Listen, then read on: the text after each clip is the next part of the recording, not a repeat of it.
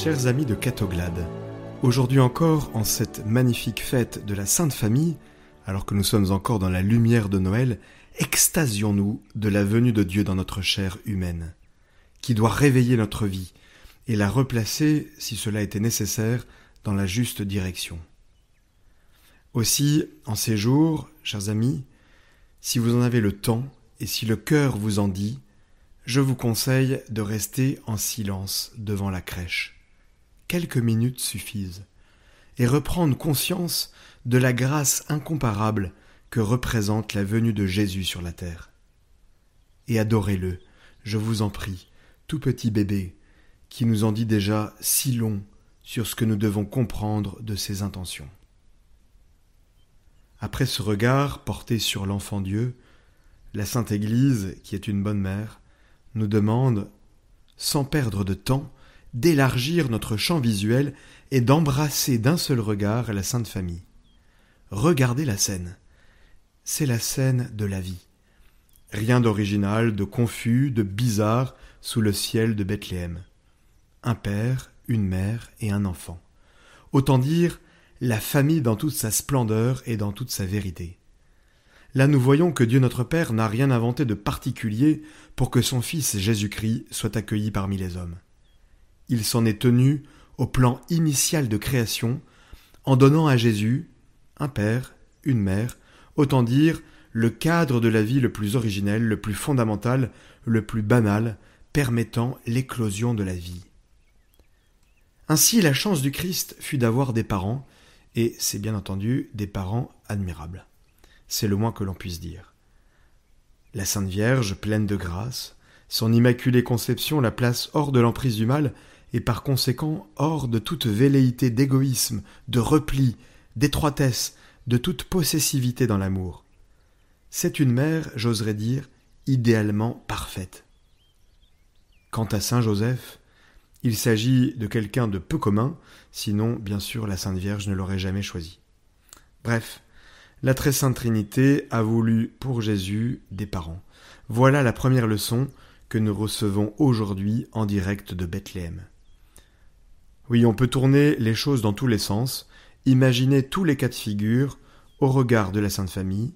Il semble bien que l'idéal de tout homme est de venir au monde avec un père et une mère. Voilà la première vérité que nous enseigne Dieu, et qui est simple comme la vie. Faut-il le redire? Oui, ce n'est peut-être pas de trop. Rien ne vaut la présence d'un père et d'une mère autour d'un berceau. Si quelque chose eût été meilleur, Dieu l'aurait donné à son Fils. Eh bien non un père et une mère unis, voilà le cadeau de Noël à l'enfant Jésus. Sur ce point, il faut garder les idées claires, chers amis, car en ce moment, de nombreux pays occidentaux, et en particulier la France, partant dans tous les sens et peut-être malheureusement dans tous les ravins, prétendent proposer d'autres modèles en s'affranchissant de la conception traditionnelle de la famille qui, selon leur dire, serait redevable de la conception judéo-chrétienne. Permettez-moi d'en appeler au bon sens.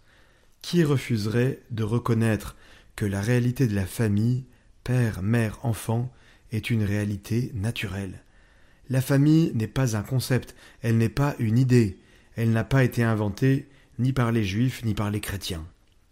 Pour qu'advienne la vie, il faut un père, une mère, et sur ce point, la nature dicte sa loi immuable.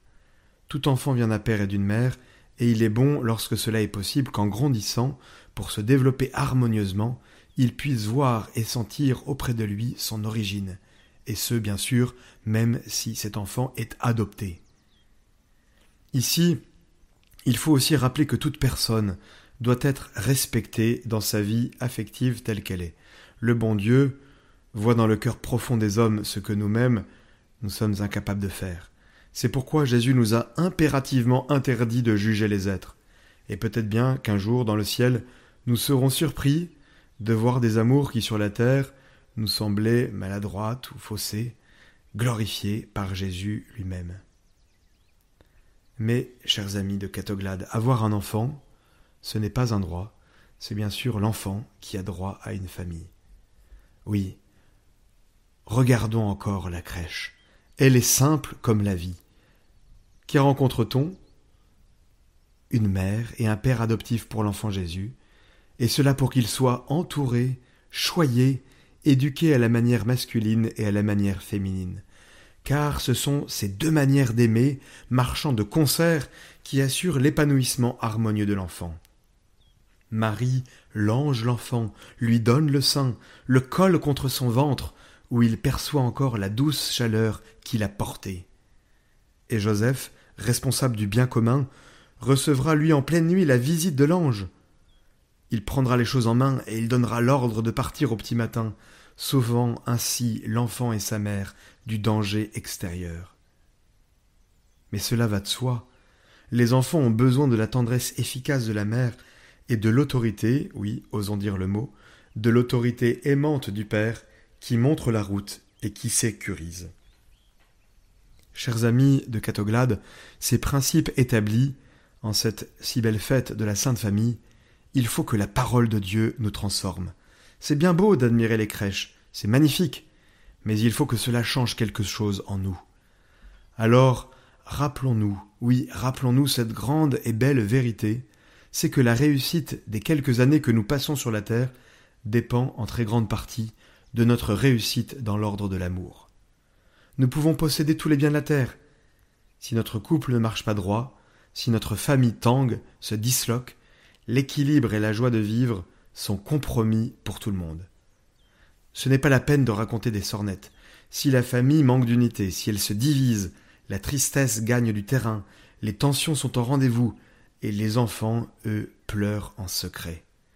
Combien d'enfants sont tristes à mourir à cause des choix des parents Combien d'enfants supplient leurs parents séparés de se remettre ensemble, car au fond d'eux-mêmes, ils souffrent. Ne nous cachons pas la vérité. Pourtant, ne croyez pas que je minimise les difficultés, les raisons qui pourraient justifier une séparation.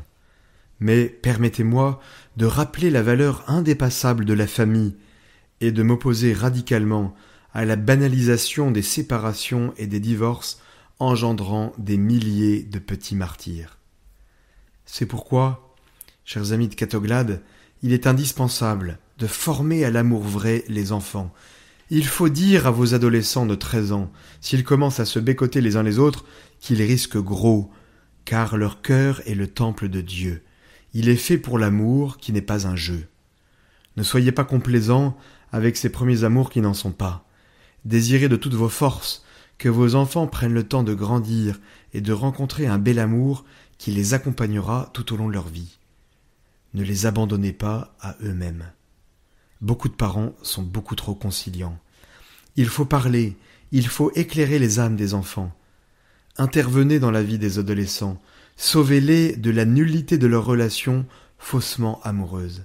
Veillez sur eux, Penchez-vous sur leur vie, comme Marie et Joseph se sont penchés sur l'enfant Jésus.